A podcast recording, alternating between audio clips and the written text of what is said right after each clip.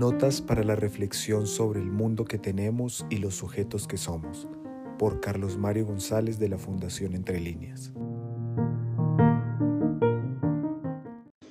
Este excurso que estoy llevando a cabo trata de dirigir la atención sobre un asunto central de nuestra posición con el saber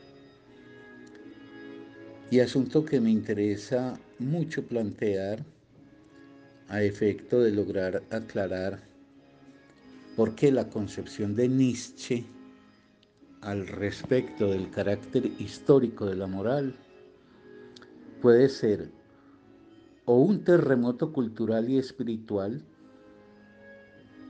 o una anodina teoría más que ofrece uno de esos filósofos que no hacen más que hablar. El asunto del que quiero ocuparme es el de las relaciones conocimiento-sentimiento. Estas relaciones pueden tener dos destinos. El primero, que estén rotas, que el conocimiento vaya por un lado y el sentimiento por otro, que sean por completo ajenos, que no se afecten, que uno, por ejemplo, sepa de cualquier cosa para seguir igual, que el saber que uno alcanza no le toque un pelo y no cambie nada en uno.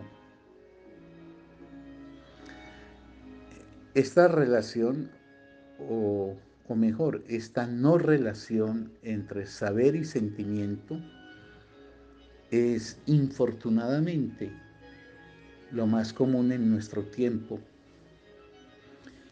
Y es una operación que reduce el saber a mera información, sin conexión decisiva con lo que la persona efectivamente es. La ruptura del conocimiento con el sentimiento tiene, en mi opinión, dos grandes promotores en nuestro tiempo, dos promotores que en este sentido producen un gran daño cultural al fomentar la idea del saber como simple información. Esas dos instituciones terriblemente dañinas para el logro de una cultura en la que el saber tuviera la fuerza de afectar a la persona en su ser y en su vida. Esas dos instituciones desvitalizantes y en tanto tal anticulturales, por reductoras del saber, pues insisto, no ser más que información. Esas dos instituciones son el periodismo de un lado y la universidad de otro. Digo la universidad, en general la escuela, desde la primaria, siguiendo en la secundaria, pero con la universidad en el comando de este daño cultural.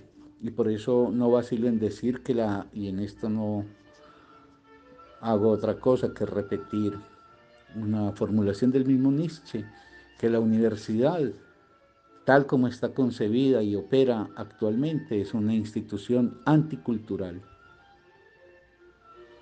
Son pues, en mi opinión, dos perniciosas instituciones, tanto la periodística tal como está actualmente concebida y como opera, como la universitaria, dos perniciosas instituciones que reducen el saber a información y que promueven cada una su propio tipo de personaje. El periodismo promueve el hombre o la mujer actualizado, que está al día con los hechos. La universidad promueve el erudito fofo, sin pizca de sangre de lo que sabe que corra por sus venas. Son dos personajes, el informado y el erudito, o el actualizado y el erudito, que en el fondo no son distintos. que son hermanos y ambos encarnan esa peste cultural que estas instituciones están encargadas de propagar.